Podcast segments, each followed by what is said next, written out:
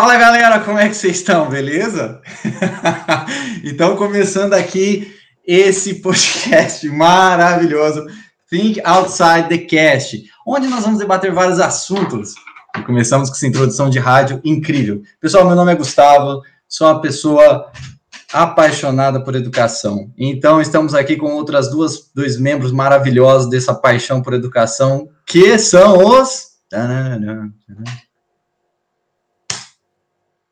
é, a gente está melhorando a comunicação aqui. Vamos lá. Eu sou a Tuane, também conhecida como Tutu, apelido dado pelas minhas alunas. Também sou apaixonada por educação e viciada em café. Meu nome é Paulo. Eu sou só o Paulo, não tenho um apelido. E não posso tomar café, mas gosto também. Então, pessoal, estamos aqui para falar sobre os desafios que a gente anda encontrando na educação. É, essa paixão que todos temos aí pela educação uniu esses corações. E sobre o apelido do Paulo, ele tem um apelido sim, ele é viciado, ele gosta daquela série do Harry Potter, onde o um menino vai atrás do anel a série inteira. Então. Eu posso mutar o Gustavo já? Ainda não, porque se mutar não. eu não apareço. Mas, mas basicamente essa é a ideia. A gente estava conversando sobre é, os desafios e as dificuldades que a gente está tendo na educação desse novo mundo, desse novo momento, né? Então a gente resolveu sentar para bater um papo e entender como que cada um está lidando com isso, como que cada um tem as suas angústias, cada um tem os seus meios de superar essas angústias e por que não trocar uma informação, trocar, debater e, e conversar sobre as nossas experiências dentro de sala de aula ou fora de sala de aula e a gente resolveu compartilhar com vocês. Então, esse é um podcast totalmente amador, pedimos desculpas a princípio por isso, mas a ideia é realmente uma conversa. Então, é como se vocês estivessem aqui do nosso ladinho nesse momento. E, inclusive, estamos totalmente abertos para receber é, o feedback de vocês ou as experiências de vocês para que a gente consiga debater aqui. Então, eu acho que é isso. Alguém tem alguma coisa a contribuir para nossa introdução? É isso aí, fechou. Pessoal, então, para a gente começar aí, é, vamos falar um pouco sobre o que, que nós entendemos por ser professor. Porque ser professor, a gente tem essa parada de ser professor na teoria, que, pô, maravilhosa, mas e na prática? O que, que vocês sentem quando vocês entraram na sala de aula a primeira vez? Como que era essa questão na mentalidade? O que era ser professor para vocês? Como vocês se tornaram isso? O que, que é ser professor para cada um de vocês? Tuane. Bom, eu tô nessa vida. Que sério, Tuane, né? Pode me chamar de Tutu. Tutu. Eu tô nessa. tô nessa vida de prof Tutu a... no ensino superior, por mais que o apelido não pareça, há três anos. Ainda é um pouco confuso o que é ser professor. Acho que a gente tem muita visão de como foram os nossos professores e essa o ser professor acaba se construindo a partir muito a partir disso, do que a gente gostava dos nossos professores, principalmente do que a gente não gostava e a gente não quer fazer com os nossos alunos. E também do que a gente vai aprendendo, que a gente vai absorvendo em treinamentos e tudo mais, mas é muito mais pela vivência. O aprendizado do ser professor é muito é, é construído a partir da vivência com os alunos. E eu acho que o ser professor é, é uma coisa muito engraçada, porque assim, tecnicamente falando, a gente não tem formação para ser professor. Eu, pelo menos, não tenho formação para ser professor.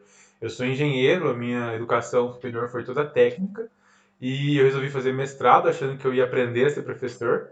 Eu tive uma disciplina sobre metodologia de ensino que amo a minha professora. Se você estiver ouvindo isso agora, você foi incrível na minha vida. Meu primeiro emprego como professor foi graças a você mas ela me ensinou a usar um, um data show antigo, eu não sei nem o nome daquilo que você tinha uma folha transparente e colocava em cima. Gente, retroprojetor. Eu fiz o meu mestrado em 2017. Não existia mais retroprojetor e ela me ensinou a usar aquilo. Tipo, para que, que eu vou usar aquilo na vida? Então, assim, a gente não tem é, formação didática. A gente realmente tem, tem a ideia de ser professor daquilo que a gente vivenciou dos nossos professores do ensino médio, dos nossos professores do ensino superior e tenta passar isso para o aluno de um jeito hum, menos traumático do que foi para a gente. Não que a gente consiga, né? Às vezes nossos alunos também se sentem, é, sei lá, sobrecarregados com isso tudo. Mas eu acho que vem, vem muito de experiência ser professor, né? Pelo menos na, na nossa área. Eu acho que nenhum de nós três aqui tivemos vivência de, de educação, a gente não fez uma licenciatura. Então, é muito de experiência, é muito de feeling, né? E é muito engraçado, né? Porque quando a gente começa, quando nós entramos na faculdade, ou sei lá, ensino médio, uh, nós, os nossos professores, eles eram da época que, nós, que não tinham acesso à internet. E nós ainda, acho que quando nós entramos, a internet também, eu não me lembro se era tão difundida assim. Então, ainda a gente tinha lá o professor para tirar as dúvidas, é, a biblioteca. né, Gustavo? Mas na minha época já tinha internet tranquilo. Eu juro por Deus que eu não sei por que, que eu fui falar, deixa, parar de falar para escutar que eu era mais velho, mas enfim. É, e aí agora a gente tem, a gente está numa, numa era que você digita duas palavras-chave de uma pergunta e já te dá a resposta, sabe? Então fica um pouco confuso. Qual é o nosso papel dentro de sala de aula hoje? O que, que nós queremos formar, né? E, gente, dito isso, como que a parte de ser aluno para vocês influenciou na metodologia de vocês? Assim, o que, que vocês mais se basearam para começar o seu primeiro dia de aula? Eu acho que a primeira experiência que eu tive querendo ser professor é aplicar o que eu não o que eu não conheci. Assim, é, eu senti muita falta de uma proximidade professor-aluno durante a minha graduação. É, por mais que assim eu tive professores muito bons, é, a maioria deles eles estavam bem distantes da gente. A gente não tinha uma, uma proximidade, assim, uma, uma camaradagem ali, né? A gente nem falava em, em amizade entre professor e aluno na época, mas a gente não tinha nenhuma camaradagem, assim. O cara era Deus e ele jogava as coisas para você e nem se questionava se você tinha entendido ou não. É, basicamente, se você não entendeu, o problema é seu eu expliquei, eu ensinei. Se você é inferior o suficiente para não entender o que eu falo, o problema é todo seu, se vira. E não é isso que eu queria. Eu acho que não é, no meu ponto de vista, não é assim que a educação é constituída, né? Eu acho que é a gente tem uma função diferente da de detentor de conhecimento. Então, a minha experiência como aluno foi realmente, aliás, a minha experiência como professor baseada nas experiências de aluno foi basicamente trazer para eles algo que eu senti falta durante todo o meu processo de aprendizagem. Eu acho que eu comecei focando bastante em conteúdo, pensando nisso também que eu não tive como aluna, né, em pensar em ter uma aula com conteúdo legal e tudo mais, mas concordo com o Paulo, aí acaba ficando aparente essa necessidade de ter uma proximidade com o aluno, né, eu acho que quanto mais próximos dos alunos nós entendemos mais sobre a realidade deles, sobre o que eles precisam, e aí as nossas aulas vão se aprimorando. Então, acho que num primeiro momento, a preocupação de todo mundo que entrou em uma instituição é mostrar um trabalho legal, então a gente acaba se preocupando com o conteúdo, mas aí quando nós evoluímos enquanto professores, nós olhamos mais para o aluno, e aí as nossas aulas são formadas, é, pensadas a partir dos alunos. Meu, o negócio que aconteceu comigo, acho que a Tuane descreveu bem, é que quando eu comecei a dar aula, como que a função do aluno, como o meu jeito de aluno influenciou na minha, no meu jeito de ser professor? Nenhum, no primeiro momento, não influenciou em nada. Eu estava tão preocupado em passar conteúdo que, nossa, eu acabava nem me lembrando como era estar do outro lado da força, sabe? Nossa, uhum. era. Eu olhava, estava tão preocupado em falar, em passar, não sei o quê. Quando, meu, a pessoa abre um livro, ela dá um Google e ela acha tudo isso. E aí é, é esse processo, né? Com o tempo você acaba se preocupando mais com é, formar um ser humano do que você re, é, reproduzir um conteúdo, eu, eu, penso, né? A questão de reprodução de conteúdo ela é muito complicada uh, nesse sentido. E qual que é o ponto mais nítido, assim, quando vocês fecham o olho, lembram da primeira aula de vocês para a última aula que vocês deram? Qual que é a diferença mais marcante? Que eu não fico tão vermelho. Gente, quando eu fui dar aula a primeira vez, eu lembro que eu cheguei na sala e aí foram me apresentar para a sala de aula e devia ter, sei lá, umas 30, 40 pessoas na sala. eu juro para vocês, eu atingi uma tonalidade diferente de vermelho. Sério, eu suava, frio, voz trêmula. É, mas, falando sério, a, eu penso que a interação, o, o, o caminho, digamos assim, aquela coisa, o caminho para para o aluno com você e você com o aluno, a forma de se expressar, de lidar com algumas coisas. Acho que é mais nesse sentido, lidar com o ser humano. Acho que essa foi a, a principal diferença. É, eu também acho que é muito isso de sentir os alunos, né? Porque o conteúdo, a gente tem uma base de conteúdo, mas às vezes você chega com uma proposta diferente na aula, por exemplo, e os seus alunos estão com aquela cara de derrotados, estão insatisfeitos com alguma coisa. Então, eu já cheguei em algumas aulas e vi que elas estavam mal com uma situação. Aí eu, beleza, então vamos fazer um círculo e vamos conversar sobre isso, sobre essa situação da nossa profissão. Então, não ia fazer sentido nenhum eu, eu, despejar conhecimento em cima dela, despejar informação, na verdade, em cima delas, né? Se elas não estavam preocupadas com isso no momento, tinha uma outra inquietação. Então, é muito disso de sentir a turma e também a, as as turmas de alunos vão variando bastante, né? Então, uma aula que você deu que foi sensacional agora, talvez não funcione com outra turma. Então, eu acho que o papel do professor é estar se reinventando o tempo todo. Toda, toda aula é diferente. E, é, e essa, essa representação, essa fala da Tuane, mostra muito uma variação de que eu não tive durante a minha graduação. Assim, meu professor não estava preocupado. Eu tive um, mentira, eu tive um professor um dia que ele teve essa preocupação, mas foi um entre cinco anos de estudo. Que ele chegou, a sala estava inteira desanimada depois de uma prova de RM, ele parou a aula dele e começou a dar uma, uma palestra motivacional a Dilandra, eu te amo, se você estiver ouvindo isso até hoje, você salvou meu dia. Ele conta a história do Gelol na sala de aula, que é a melhor história da vida de vocês. Um dia eu conto, não no podcast, mas é muito bom. É a história sobre a prova de amor mais brilhante que existe no mundo, tem a ver com Gelol. Mas enfim. É, só que essa preocupação é uma coisa que não é comum, não era comum na nossa época, né? É, se não era comum na minha, eu imagino que na época do Gustavo, menos ainda, né? Porque ele é bem mais velho. Mas.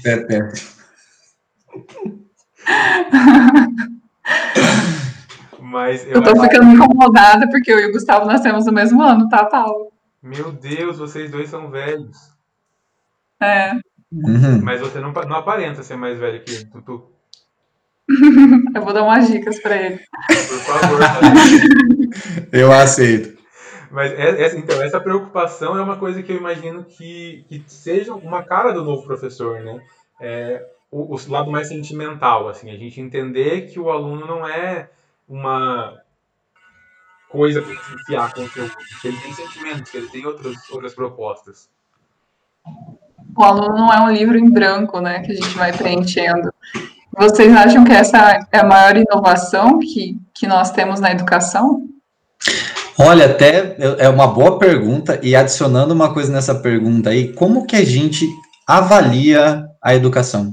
Assim, porque de tudo que foi falado, ah, você chegar numa sala e os alunos não entenderem, ou eu até penso que seja pior que você entrar numa sala que ninguém entendeu, é você entrar numa sala que 70% não que 70% entendeu e 30 não entendeu. Aí você fica como? Pô, eu entendeu? Você precisa pensar em duas formas para passar a mesma coisa. Isso tudo são coisas para se pensar. Então, assim, adicionando a pergunta da Tuane, como quantificar se, se você está educando ou não? Sobre isso do ensinar, eu gosto muito de uma fala, meu orientador, o professor Basotti, sempre falava isso, que a gente tem que ter pelo menos três formas diferentes de explicar a mesma coisa.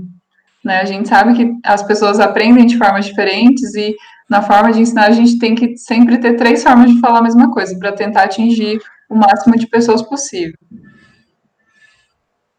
É legal que assim, quando a gente escuta a, até as falas de vocês dois, o que vocês mais, o que a gente mais lembra do professor não é o conteúdo, né? O conteúdo em si da sala de aula é, mais esses detalhes que marcam, assim. Será que eles sabem que marcou tanto ele, a gente, assim? Eu acho que não. Provavelmente não, mas eles vão ouvir isso, porque eu vou mandar para todos eles. Então, eu acredito que eles vão ficar felizes com isso. E, pensando, pensando um pouco nesse método de ensinar, é, ou de quantificar o, o quanto aprender, né? e das várias formas de dizer. Tudo isso me levou a uma pergunta de como a gente ensina hoje. Assim, vocês é, foi, foi falado de inovação. É, o quanto vocês usam de inovação na sala de aula de vocês? O quanto vocês são tradicionais? Então, por muito tempo eu fui muito tradicional, mas muito, assim, de reproduzir muitas, muito que eu já vi. Aí. a sua idade, né, Gustavo? A gente entende. Exatamente, pessoal. Vamos estabelecer aqui que a minha idade era um pouco maior. Mas assim. É... é... Nossa, eu me perdi. Ah, tá. Aí chegou uma hora que eu falei assim: porra, eu vou inovar. Só que daí ficou um negócio muito fora.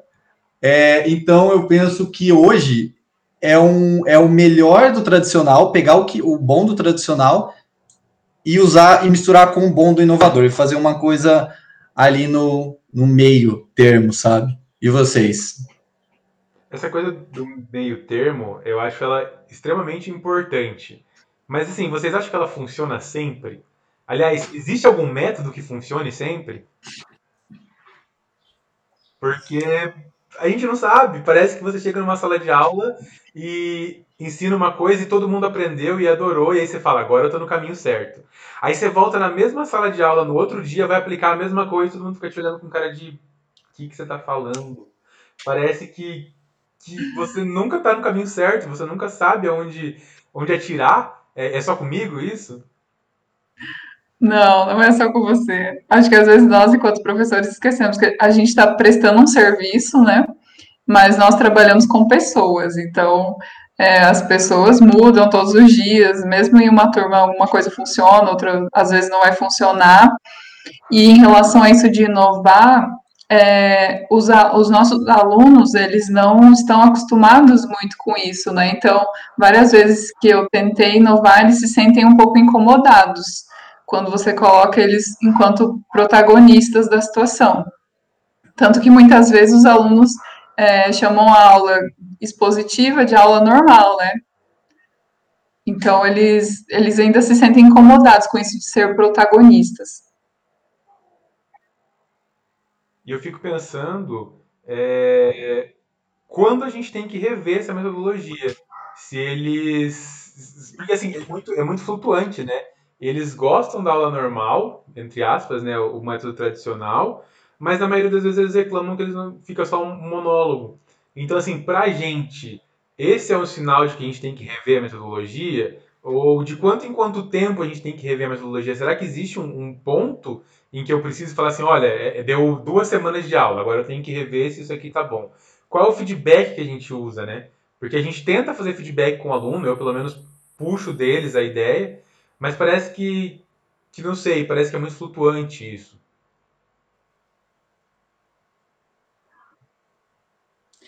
Eu lembro de uma de uma fala do professor Mota que eu penso hoje eu uso muito como norte, que é a questão do ele perguntou uma vez se falassem para para a gente assistir uma aula, o que, que você pensaria? E eu confesso que eu falei, nossa, sentar, escutar três horas e tal.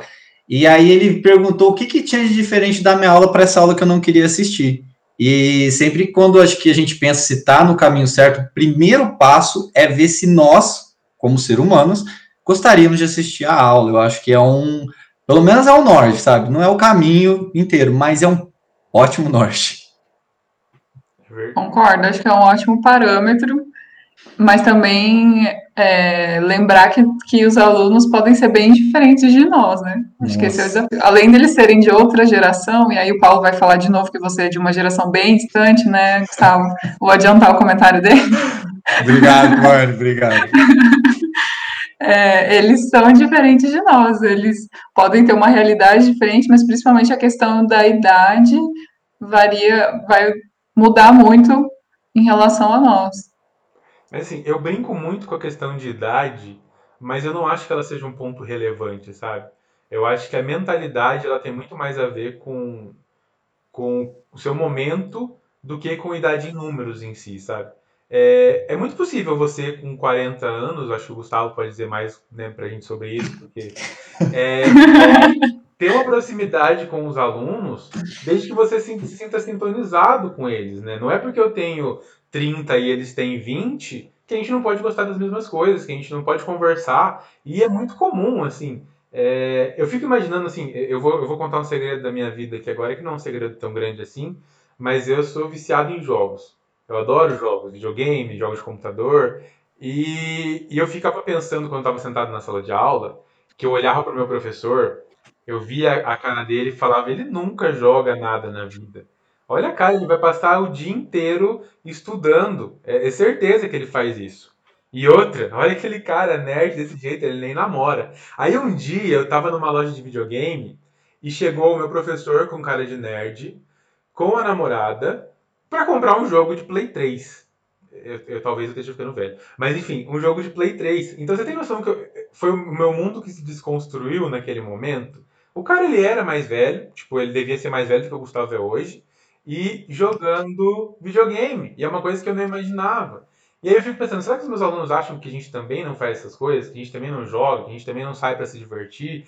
É, e por que, que essas coisas não podem ser conectadas? Por que a gente não pode conversar sobre isso, sabe? O que, que impede a gente de ter essa, essa proximidade com os alunos? E, e eu acho que isso faz com que a gente se conecte com eles em vários aspectos e talvez até em entender o que é melhor para eles aprender, o jeito que é melhor para eles aprenderem, só por uma simples conversa, por uma simples troca, sabe? Entender que está todo mundo no mesmo nível, que a gente pode chegar no mesmo nível e que com certeza, por mais que você não goste de videogame, você vai ter alguma coisa que se conecte com aquela pessoa, é, talvez te ajude até no processo de educação, talvez te ajude até no processo de ensinar e aprender. Vocês acham que a nossa preocupação, nossa preocupação não, nós temos um dever ali que nós temos que cumprir uma um certo uma ementa, né? E às vezes nós ficamos muito apegados a essa ementa. Vocês acham que isso dificulta essa conexão, é, despertar um pouco mais isso? Ou vocês acham que não interferem muito? Num primeiro momento, eu acho que a gente é fechado. É, a gente tem uma. Assim, eu não falo nem por uma questão de emenda, é uma questão de, de tradicionalismo. É, eu estava eu tava numa, numa roda de família uma vez e algumas pessoas vieram falar para mim assim: ah, eu vi que você é muito próximo dos seus alunos, cuidado, isso pode dar ruim. É, cuidado, você ser amigo dos seus alunos, é, é eles estão interessados em nota. É, cuidado, você está próximo dos seus alunos, pode deixar entender alguma coisa que eles acham que vão passar no final. E talvez isso possa acontecer, não estou falando que não pode, mas a gente se bloqueia. Conta tudo, assim, a gente acha que é um golpe atrás do outro e a gente começa a se bloquear. Então eu não acho que seja uma questão de ementa, eu acho que é uma questão de cultura.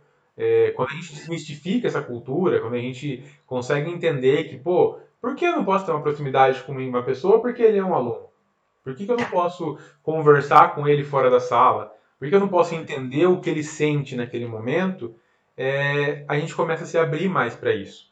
É, falar que a gente fica preso numa emenda, é óbvio que a gente fica preso numa emenda, mas sempre tem um, papo, um período de papinho. A gente pode, é, sei lá, passar um exercício para eles fazerem e rodar pela sala para entender como é que tá. Ou a gente tem um intervalo para isso, sabe? Então eu acho que é muito mais cultural do que tempo nesse momento. Eu acho que talvez os profe muitos professores que nós tivemos, e até talvez antes disso, nossos pais e tal, tiveram professores que se baseavam muito no autoritarismo, né?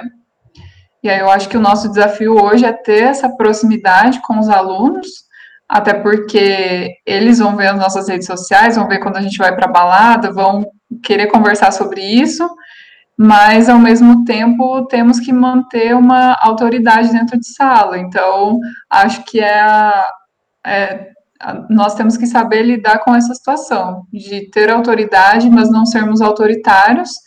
E também tem toda essa situação, né? Hoje os nossos alunos são muito mais próximos. Todas as minhas alunas têm o meu número de WhatsApp, por exemplo. O que não era possível quando eu estudava, que nem existia o WhatsApp, é lógico, mas é, não acredito que haveria uma proximidade por parte dos professores, mesmo que ele já existisse. Na minha época existia o WhatsApp, só para ficar bem claro, mas realmente não tinha essa proximidade, tá? É, quem tinha número dos alunos, dos professores, eram tipo o orientador, quando ele estava fazendo TCC, e aí você pedia é, o número, sabe assim, ô, oh, me manda o número do seu, a gente chamava de pai e mãe, né, quem é orientador, manda o número do seu pai aí, e aí você ficava cinco horas tentando pensar em como vai escrever uma mensagem que seja respeitosa, mas que ao mesmo tempo precisa de uma resposta meio urgente. Aí você não sabe se você manda. Se você manda e ele demora três horas para responder, você já fica, meu Deus, ele vai me reprovar. Então era muito, era muito diferente do que é hoje. Hoje em dia você manda figurinha, você recebe figurinha dos alunos. Aliás, você recebe figurinha de você mesmo, que eles fizeram durante a aula. Então, assim, é, essa proximidade é muito, muito diferente. É muito diferente do que existia. Mas figurinha não existia na minha época do WhatsApp. Então, por isso que eu não fiz os professores. A, a Tuane falou um negócio é, a Tutu falou um negócio interessante, que era o seguinte, a questão do, do, da autoridade, né? Eu lembro quando eu cheguei na faculdade, no primeiro dia de aula, eu achava incrível você poder levantar e sair da sala sem pedir para o professor. Eu achava isso o máximo, me sentia livre, dono de mim mesmo. Depois a nota vinha? Vinha. Mas assim, tinha a possibilidade de assistir ou não uma aula. Então isso nem é um passo muito grande, mas para a gente era incrível, assim, que saiu desse, dessa questão. E, e realmente, essa questão de se reinventar, reinventar os nossos padrões, os padrões que nós temos, desconstruir, é muito difícil. Nossa, as, é, acho que isso reflete em tudo. Às vezes a gente acha que está num caminho certo, de repente a gente fala, opa, pera, não tá, tô, tô, tô usando um caminho que já fizeram comigo. É muito complicado essa questão, né, pessoal? E deixa eu perguntar uma coisa para vocês. É, o ponto de vista que vocês têm em relação a isso, vocês acham que é comum entre os professores, os educadores, que vocês têm contato ou não? Eu tenho bastante contato com professores mais jovens da nossa idade. É, em geral, eles estão preocupados com isso. O Paulo está discordando, está chamando eu Gustavo de velho de novo. Mas, em geral, os professores da nossa geração, em geral, é, têm essa preocupação, essa visão diferente mas ainda tem alguns, sim, da nossa idade que é, ainda preferem optar pelo autoritarismo. Eu tenho contato com professores de diversas idades, assim, desde velhos como o Gustavo até bem mais velhos que o Gustavo. Sim, existem professores. Até um desafio aqui pro pessoal chutar a minha idade, porque não é possível. Os caras estão achando que eu tenho 78 anos, meu. Você tá louco. E não é? Vamos deixar aí no ar esse mistério. Mas então, eu tenho contato com vários professores. E assim, de novo, é, eu vejo que é muito mais uma questão de cultura e de entendimento. É, eu tenho professores, que eu conheço professores que têm a nossa idade, assim, né, entre a minha e a do Gustavo. Eu sei que existe um leque muito, uma, uma abertura muito grande essas duas idades, mas enfim. E que, e que eles simplesmente não, não gostam, se sentem incomodados de passar o número do telefone porque se o aluno mandar uma mensagem para ele em um horário que ele considera que não é justo, que não é, ele vai ficar bravo. Então, existe essa, essa possibilidade de você querer é, se preservar, né? manter a sua privacidade. Eu não estou falando que ele está errado. Uma coisa que eu falo para meus alunos sempre é: todo mundo tem meu WhatsApp, todo mundo tem meu Facebook, alguns sabem onde eu moro, então de vez em quando brota aí. Mas assim, o que eu falo para eles é que eu estar online no WhatsApp não quer dizer que eu estou online para você. Então, assim, se eu estou online às duas da manhã, tem vezes que eu respondo. Quando eu não estou fazendo nada de importante, eu não, não me incomodo de responder às duas da manhã. Mas às vezes eu estou às duas da manhã não disponível para o aluno. Eu estou fazendo outras coisas, estou cuidando da minha vida. Então, assim, eu estar disponível no WhatsApp não quer dizer eu estar disponível para você, senhor aluno. Então, isso é uma coisa que a gente precisa deixar bem clara. A gente abre a nossa vida, né? Mais do que a nossa capacidade de ensinar, mais do que a nossa profissão, a gente abre a nossa vida para os alunos hoje em dia, porque eles têm acesso ao nosso Instagram, eles têm acesso ao nosso Facebook. Nem sei se alguém ainda usa o Facebook, mas enfim, é, eles têm acesso às nossas redes sociais e nesse momento onde a gente está dando aula remota, eles têm acesso à nossa casa. Eles sabem aonde fica o nosso, como fica o nosso escritório, eles sabem os quadros que a gente tem na parede, e se bobear, eles sabem até aonde fica o caminho para os cômodos. Então, a gente está abrindo a nossa vida para eles. Não tem como você manter, pelo menos no meu ponto de vista, não tem como você manter mais essa distância. Então acho que cabe para a gente também deixar meio claro é, alguns limites. De novo, a gente tem que ser autoridade e não autoritário, né? Então não custa falar, olha, meu número é esse, eu respondo assim que eu puder. Não quer dizer que eu vou responder imediatamente. É, tem que deixar claro que o professor tem vida além da sala de aula, né? Por incrível que pareça. Por incrível que pareça, em geral a gente tem vida, em geral. É, concordo que é bem difícil manter isso, mas é muito importante para nós, enquanto professores, para manter uma saúde mental, né? Porque pensando que a gente tem, sei lá, 150, 200 alunos, é que às vezes o aluno tem a visão de, ah, é só uma mensagem minha. Mas se todos os alunos, sei lá, 100, 200 alunos mandarem mensagem ao mesmo tempo, a gente vai ficar 24 horas por dia respondendo. Então, tem que ter, acho que o professor também precisa criar esse período de cuidar de si, né? Porque também se a gente não está bem, nós não, consigo, não conseguimos atuar bem enquanto professores. Então, pessoal, há muito tempo, há um tempo atrás estava conversando com Matusalém, ali há milhões de anos atrás, né, justificando a minha idade. É, a gente estava conversando com o Dino, que é o nosso animal de estimação, era um pequeno dátilo. Oi, nem sei falar. Os Matusalém eram casados? Porque tinha um animal não, não. Juntos? Não, a gente era parceiro, a gente era parceiro, morava junto. Dividia o AP para a faculdade. Daí.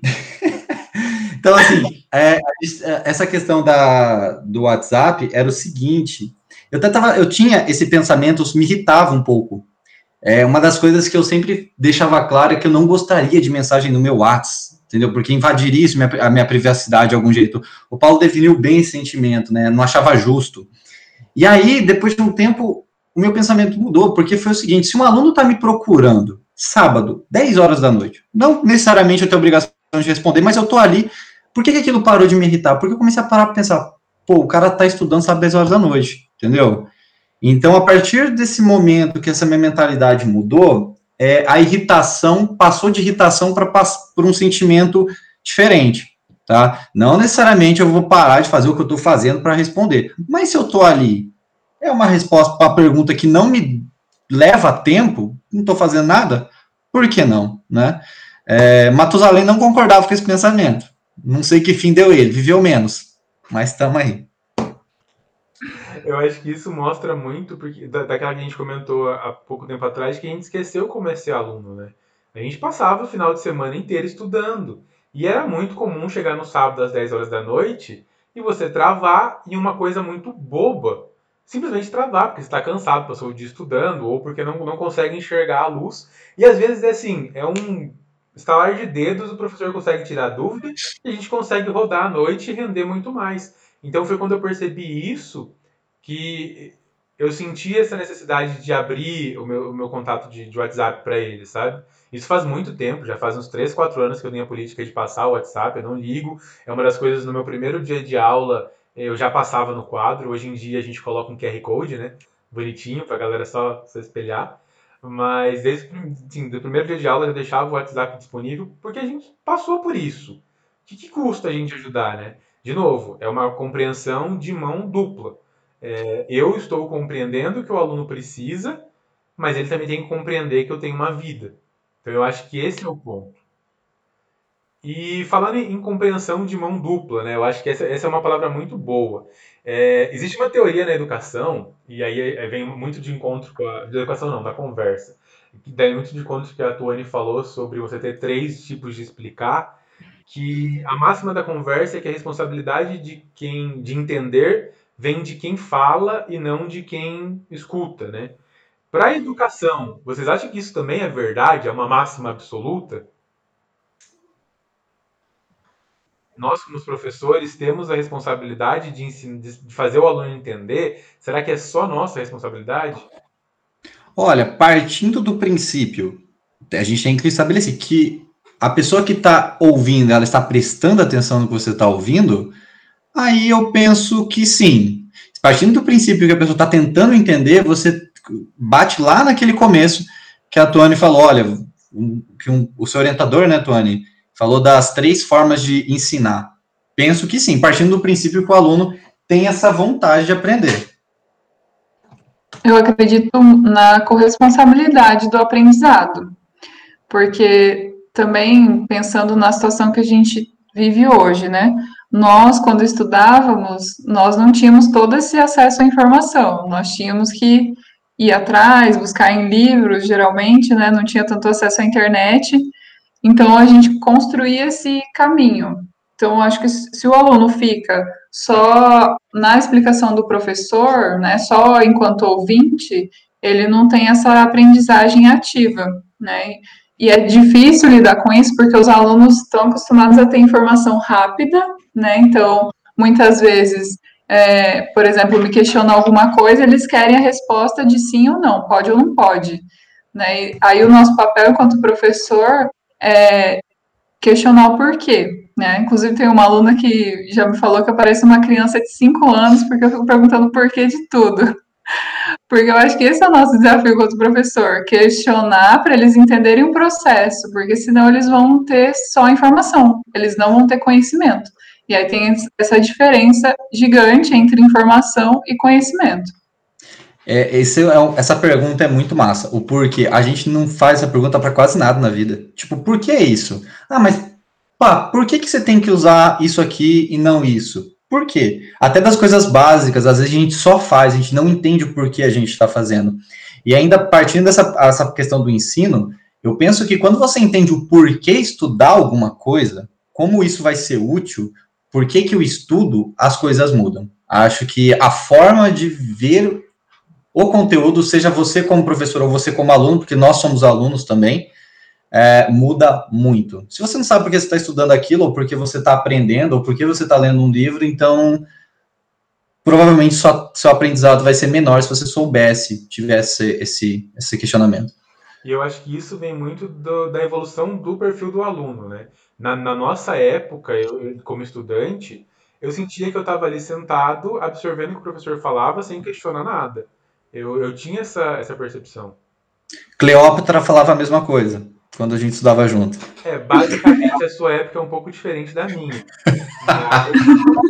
eu, eu, vou falar então que quando eu falo de nós, eu tô falando de mim, gente. Desculpa, eu esqueço que eles estão ali 20 anos mais velhos do que eu, no caso do Gustavo, aparentemente 20 séculos. Mas é, a ideia. Eu me perdi aqui na fala. A ideia é que a gente sentava e entendia o que o professor falava. Tipo, entendia não, a gente aceitava o que o professor falava. Hoje em dia, não. Hoje em dia, os nossos alunos têm celulares ali do lado, que se você falar qualquer merdinha com uma vírgula errada, vai ter 30 opiniões diferentes falando para você que você tá errado. E eles estão certos de pesquisar, eles estão certos de questionar, né? Que bom que é assim, né? Porque senão a gente fica só falando, falando.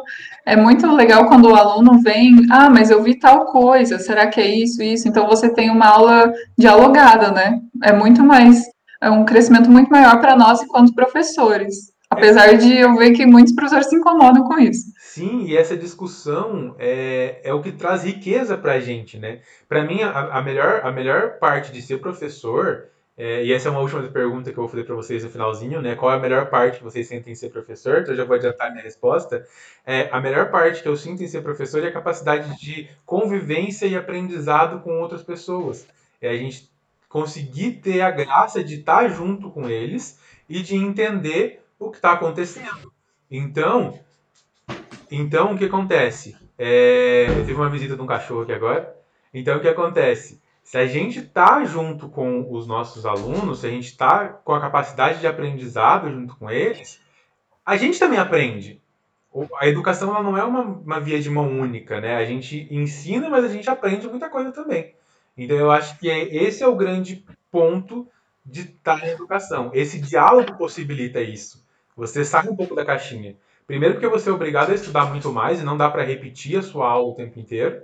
Segundo, que você, mesmo estudando mais, pode cometer erro. Então, é, a educação hoje em dia, para mim, ela não é você ensinar. Ela é você dialogar. É guiar uma, um estudo, de, de uma direção para um estudo. É, eu concordo. A gente tem contato com uma galera com culturas diferentes, com universos, histórias, gerações. Então, numa turma você tem o, a pessoa que acabou de sair do ensino médio, você tem aquela, aquela pessoa que se encorajou e está estudando depois de um tempo. Então, assim, você tem uma diversidade muito grande. E isso é muito massa. E acho que essa é a principal. É, acho que a maior vantagem que eu vejo como ser professor é essa, é ter contato.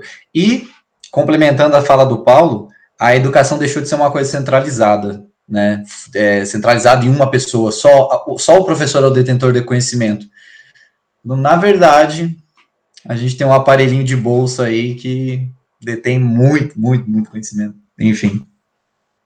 Concordo, concordo com vocês. Acho que a gente tem que hoje auxiliar o aluno a onde buscar informação, como analisar e entender essa informação, né? E aí gerar o conhecimento dele.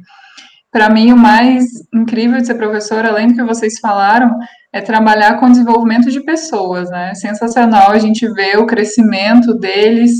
É, Para mim, isso é a melhor parte de ser professor. Incrível.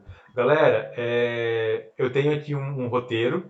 Nesse roteiro a gente tinha mais o dobro de perguntas e de temas que a gente viu hoje, mas a gente fala muito. Então eu acho que para a gente não se alongar, é, como é um piloto, né, as pessoas elas não podem enjoar da nossa voz assim logo de cara, a gente poderia encerrar. Então eu gostaria de agradecer imensamente Gustavo e Tutu é, pela participação, pela disponibilidade por passar o Dia dos Namorados comigo. Obrigado, vocês estão me deixando mais feliz hoje.